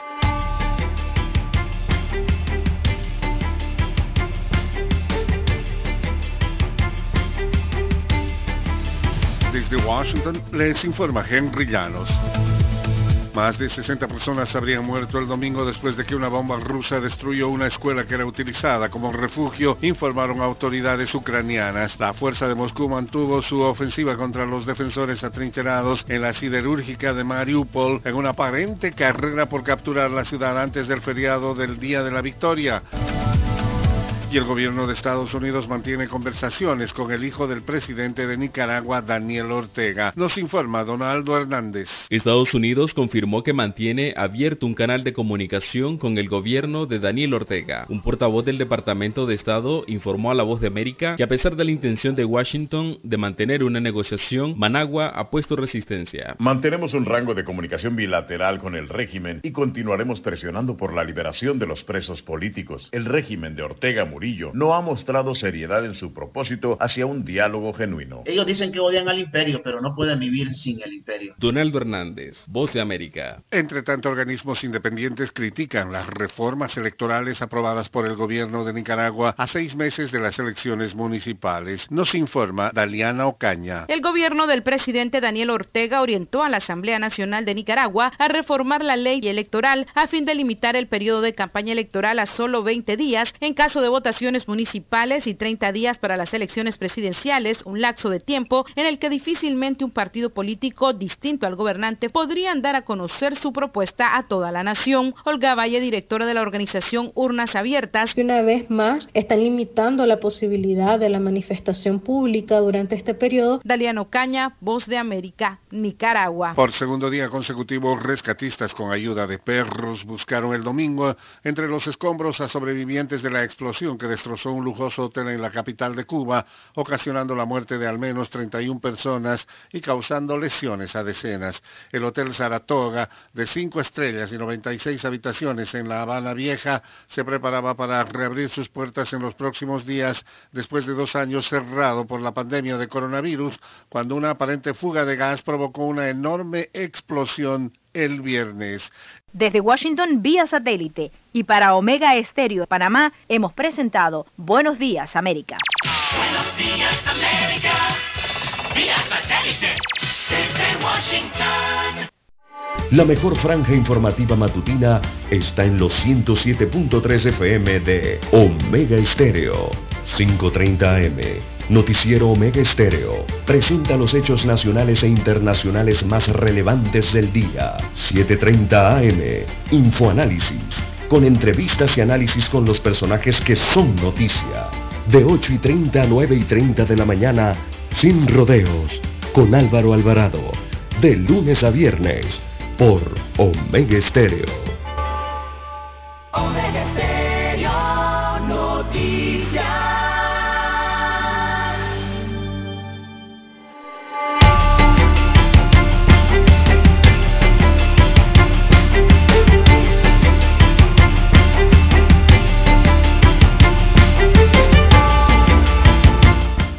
Bien, tenemos más noticias. El presidente de la República de Panamá, Laurentino Cortizo, viajó ayer hacia Costa Rica para asistir a la investidura de Rodrigo Chávez como nuevo presidente de ese país. Cortizo viajó acompañado de la canciller Erika Moines y del ministro de Comercio Ramón Martínez. Una vez concluida la juramentación del nuevo presidente, donde participan más de 100 delegados internacionales, Cortizo tendrá un encuentro bilateral con el presidente de Colombia, Iván Duque, cuyo mandato termina en agosto próximo. Posterior a eso, Cortizo asistirá a una recepción organizada por el presidente Chávez en el edificio de la antigua aduana para dar por concluida su misión oficial en Costa Rica y retornar a Panamá, don César. Bueno, ojalá no llegue tarde tampoco allá ese viaje, don César. Porque una cosa que le recriminaron al presidente es que hizo esperar a un sacerdote allá en Herrera dos horas. ¿Recuerdan? Que se, dice, se divulgó en redes sociales, el sacerdote se lo dijo. Dos horas me ha hecho esperar usted, presidente, aquí. Eso pasó allá en Chitré, Herrera. Bien, son las siete, nueve minutos. ¿Tiene algo más para esta mañana, don César? No tiene más nada, entonces puede tomarse su tacita de café mientras yo doy las noticias. ¿Qué le parece? Bien, don Juan de Dios, las 7, 7, 7, 7 minutos de la mañana en todo el territorio nacional. Oiga, nada más con eso del presidente de, de, Costa Rica, allá todavía tienen dos vicepresidentes, para que sepa, don Juan de ah, Dios. Mantienen eso de dos vicepresidentes, ¿no? Eh, y este dos llantas repuesto. Así es, este es el presidente número 49, entonces de la historia de Costa Rica. Los periodos de ellos allá en Costa Rica es de cuatro años, y eso no duran los presidentes, ¿no? Eh, y bueno, ayer se llevó a cabo esa ceremonia en la sede de la Asamblea Legislativa costarricense, esa investidura, ¿no?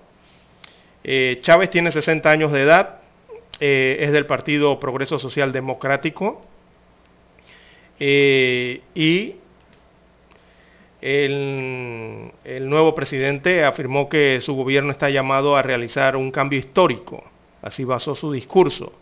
Y en parte de ese discurso él señaló una serie de desafíos que, enfrenta Costa Rica.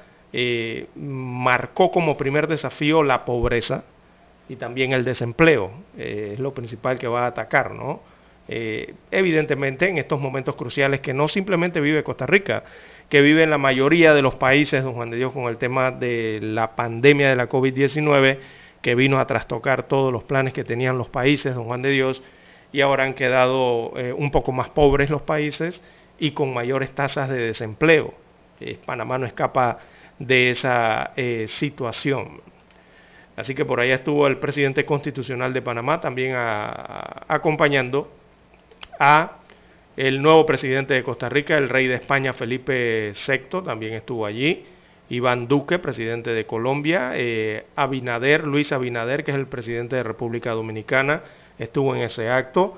También la presidenta de Kosovo, Yosa Osmani Sadriu, también el primer ministro de Curazao, Gilmar Pisas, el de Haití, que es Ariel Henry, así como el mandatario del gobierno de Marruecos, Asís Akanouch, fueron parte de lo que estuvieron eh, los presidentes que estuvieron en ese acto, así como otros cancilleres, vicepresidentes, ministros y viceministros de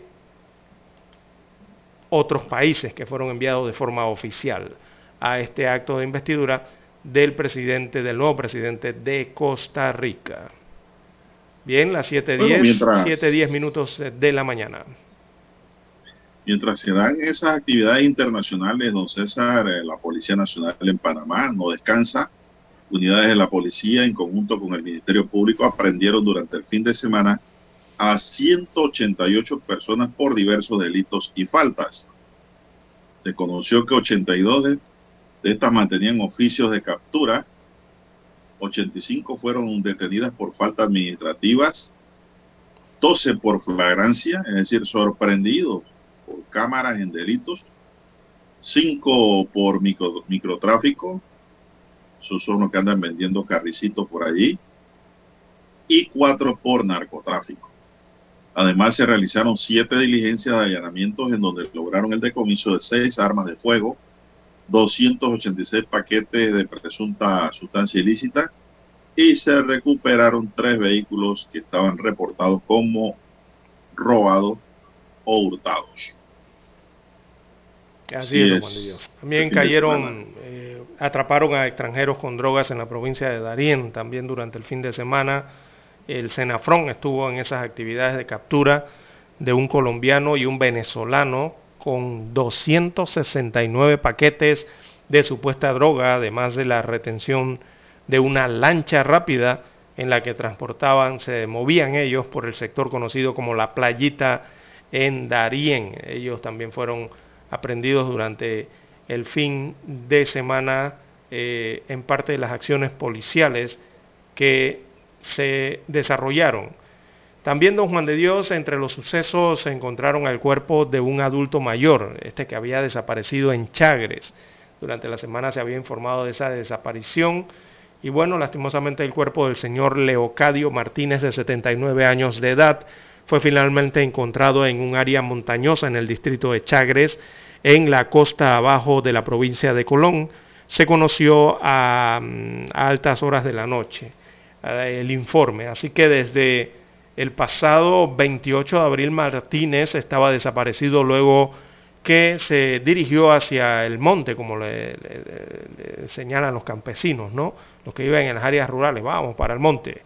Bueno, eh, se presume que había ido a montear o a pescar y no se había visto más la presencia entonces de Martínez hasta lastimosamente haber encontrado el cuerpo de este adulto de 79 años eh, sin vida eh, en Costa Bajo de Colón.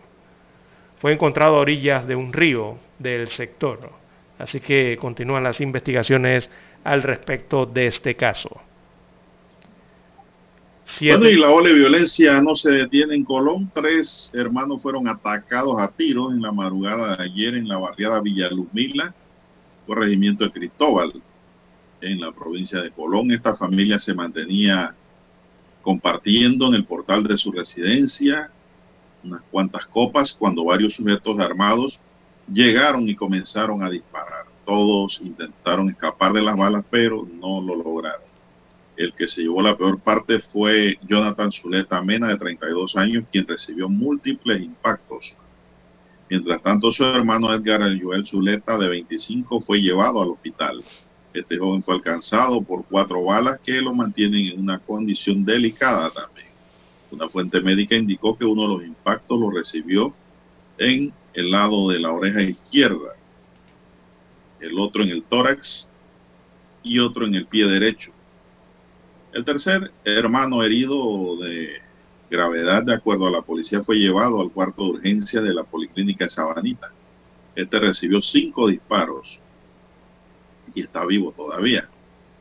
A la escena se presentaron paramédicos quienes dictaminaron el fallecimiento de Jonathan. Posteriormente la policía cercó la escena para realizar el debido levantamiento del cuerpo e iniciaron operativos de búsquedas. Los peritos de criminalística hallaron en dicha escena 27 casquillos de bala. Por ahora no hay aprendidos, pero ya la policía tiene muchas pistas sobre los presuntos responsables de este hecho registrado amanecer domingo en la provincia de Colón, barriada Villa Luz Mila. Sí, Colón Son está... las 7:14 minutos, don Dani. Vamos a hacer una pausa, la última, para entrar en la recta final de su noticiero, el primero con las últimas. Noticiero Omega Estéreo. Problemas de tierra, accidentes graves, reclamos a aseguradoras, incumplimientos de contratos, reclamos de herencias, todo asunto civil y penal, consulte al 6614-1445. Ahora contamos con el servicio de asesoría, confección de pliegos de cargos, impugnación y defensa en materia de contrataciones públicas. 6614-1445. Licenciados Juan de Dios Hernández Sanjur y Belkis Hernández Díaz. 7.30 AM. Infoanálisis, con entrevistas y análisis con los personajes que son noticia. La mejor franja informativa matutina está en los 107.3 FM de Omega Estéreo, cadena nacional. Desde los estudios de Omega Estéreo, establecemos contacto vía satélite con la voz de América. Desde Washington, presentamos el reportaje internacional.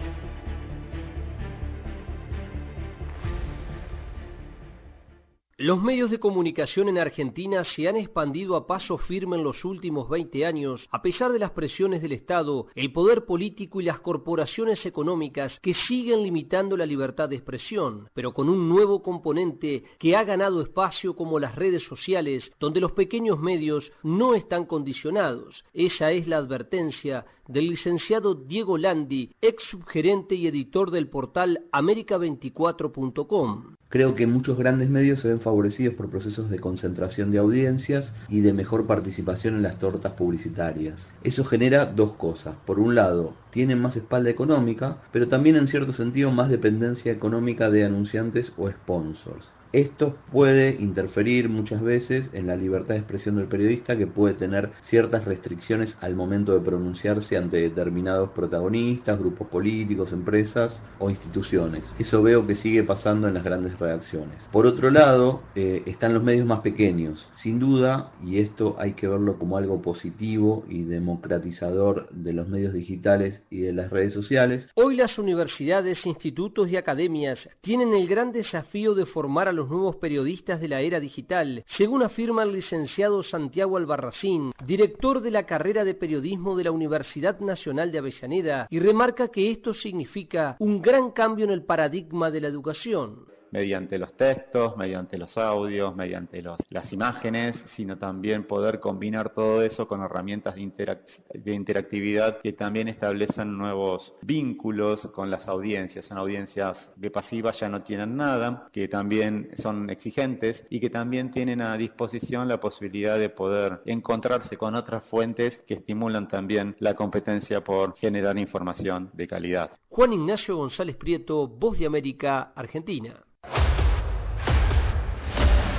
Escucharon vía satélite desde Washington el reportaje internacional. Para anunciarse en Omega Estéreo, marque el 269-2237.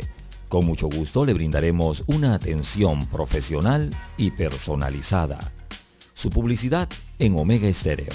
La escucharán de costa a costa y frontera a frontera. Contáctenos 269-2237. Gracias. ¿Qué tal amigos? Les saluda Álvaro Alvarado. Quiero invitarlos para que me acompañen en mi nueva casa, Omega Estéreo, donde estaremos hablando sin rodeos de los temas que interesan a Panamá. De lunes a viernes, de 8 y 30 a 9 y 30 de la mañana. Sin rodeos, con Álvaro Alvarado, por Omega Estéreo. Noticiero Omega Estéreo.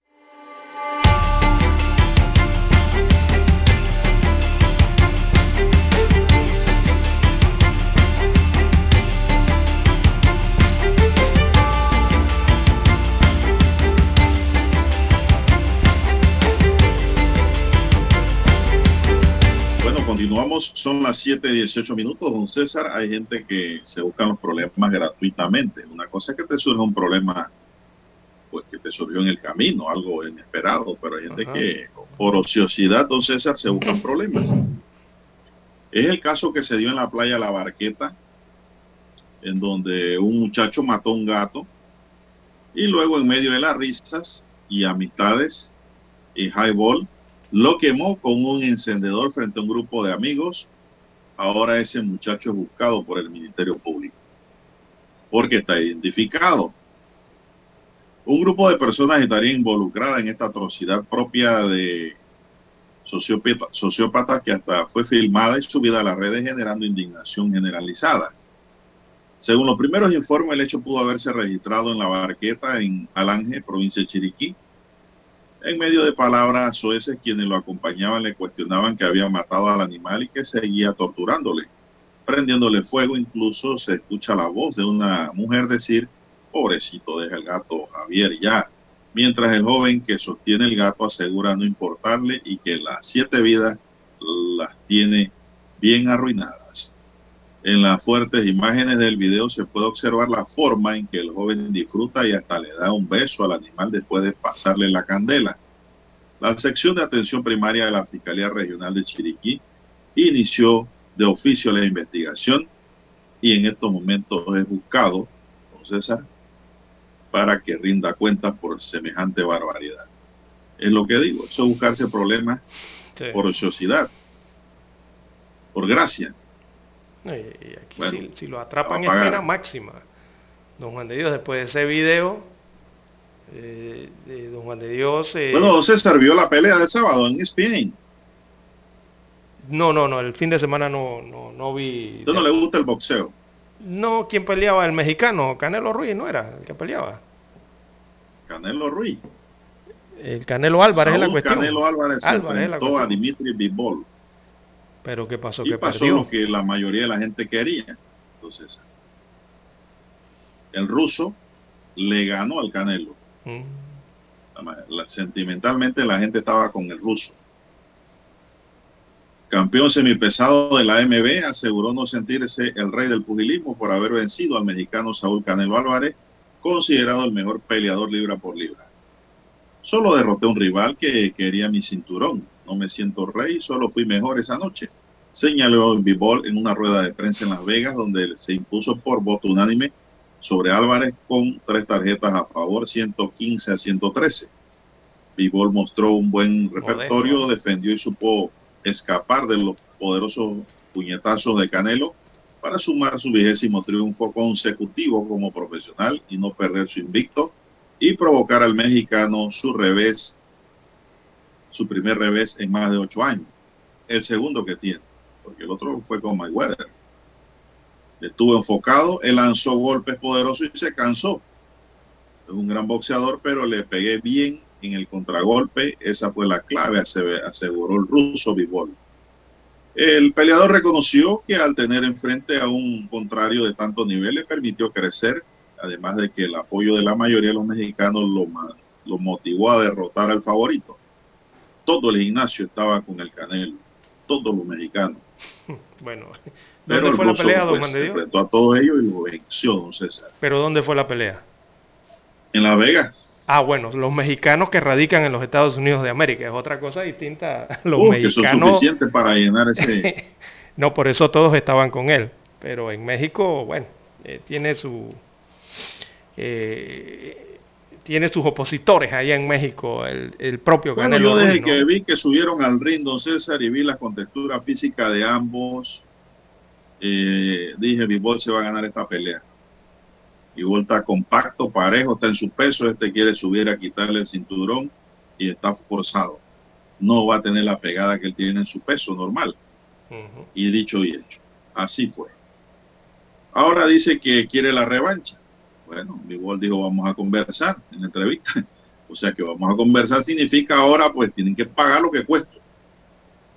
Ya no di que un par de, dólares ahí, no. Vamos a hablar de millones. Eso es lo que dio a entender Bivol ahí, ¿ah? que está invicto. Y que por cierto, por su humildad se convirtió en el pugel de las mayorías de los, boxea- de los fanáticos del boxeo. muchacho muy humilde, muy fuerte. Y pues dice que sí le da la revancha, pero vamos a ver cuánto hay en la bolsa. Eso es lo que dijo. El Canelo dijo que él pensó que había ganado la pelea, mire. Qué bárbaro, ¿ah? Que ser engreído. soberbio. ¿eh? Que él pensaba que le iban a regalar la pelea y se la iban a robar en Las Vegas al ruso. En un momento dado pensé que eso iba a ocurrir, ¿ah? Pero no. Esos son los problemas que tiene fueron, el Canelo. La verdad es que, don Juan de Dios, usted, usted me pregunta a mí si es que yo no veo boxeo. Lo que sí veo el boxeo. Lo único que ocurre es que no, no veo que exista por el momento un boxeador así que, que me anime a sentarme allí a ver 10, 12 asaltos. Por Canelo Ruiz yo no, la verdad es que, ¿cómo es que se llama? Canelo Canelo, Ruiz, no. Álvarez, Canelo Álvarez, ¿qué se llama? Yo no me siento dos, tres horas ni a esperar a las 11, 12 de la noche a ver a pelear a este boxeador mexicano. Es que usted Número uno, por lo que acaba, mira lo que usted mismo está expresando, un tipo soberbio, falta de humildad. Miren, en, en cambio, el modesto ruso, ¿no? Como la posición que adoptó al vencer en su pelea. Eh, tampoco veo que haya rivales, eh, no sé, o boxeadores en estos momentos No, para no, sentarse no, a ver peleas. No, y no, no. para mí este muchacho mexicano es mucha... no le gusta el boxeo. No, no, él es mucha promoción y mucha televisión no le gusta el y mucha de publicidad boxeo, y la verdad es que boxeadores así no, no los sigo. No, no, no es que lo siga, no, yo, yo, yo veo boxeo siempre. Ahí Daniel Alonso siempre me manda las invitaciones cuando las peleas Está bien. las transmiten a través de lo mejor del boxeo o, o también esto me invita a ver eh, los recuerdos de los sábados. Siempre le agradezco esa gentileza don Daniel, doblemente colega. Y de maestría también. Compartimos una maestría. Y pues esto, a mí sí me gusta el boxeo. Pero ¿quién fue mejor, me Julio César Chávez o el Canelo Peter, Ruiz? Que hay un reportaje en la Estrella de Panamá, me llamó la atención y vi en ese reportaje cosas que yo no sabía, los invito a leerlo. No sabía que Pinder había sido campeón de los Estados Unidos porque su eh, entrenador, su manager, dijo que él había nacido en la zona del canal y eso no era verdad. Él nació en Colón. Son anécdotas bonitas, ¿no? Bueno, ya que a usted le Están gusta bastante el boxeo, le voy a hacer una pregunta. Una pregunta dura ya. gusta el pues. boxeo. Usted que ha visto bastante boxeo. Eh, ¿Quién es Me mejor, gusta, el me Canelo Ruiz boxeo. el can- para, para el mundo boxístico, los mexicanos, como usted ¿De dónde ver? sacó que es Cane- Canelo Ruiz? Canelo Álvarez, mire usted que ni el nombre me lo sé correctamente. ¿Quién es mejor, Canelo Álvarez o Julio. César Chávez? ¿Quién es más ídolo de los dos? ¿Quién fue mejor? de la Canelo dijo que no le voy a contestar eso, eso no, no, ya todo el mundo sabe, ¿para qué voy a decir lo que todo el mundo sabe? Bueno. Canelo lo que dijo que le hubiera gustado pelear con Roberto Durán. Bueno, se nos acabó el tiempo, César. Siete, no, nos falta un minuto. Nos dijo que él le hubiese gustado pelear con Roberto Durán. ¿Usted cree que el Canelo le hubiera aguantado la mano ¿Qué va, don Juan de Dios? Roberto le da dos trompones y lo tira al suelo de una vez, lo saca del ring. Que va. Para mí el Canelo no se hubiera ganado ni a Sugar Ray Leonard ni a Tommy. Nadie- es que no hay boxeador, don Juan de Dios, en estos No se hubiera ganado tampoco a Carlos Palomino qué de su propio país, así como tampoco a José Pipino Cueva. Eso es pura publicidad y Tampoco promoción de boxeador nada más. Para Toda esa gente. Durán le volvió la cutarra. Bien, se nos acabó el tiempo, hombre. Terminamos en lunes deportivo. Don Daniel Arauz Pinto nos acompañó en el tablero de controles. En la mesa informativa les acompañamos. César Lara. Y Juan de Dios Hernández Sanur. Gracias, señoras y señores. Sigan escuchando Mega Estéreo porque ya viene el equipo de Infoanálisis.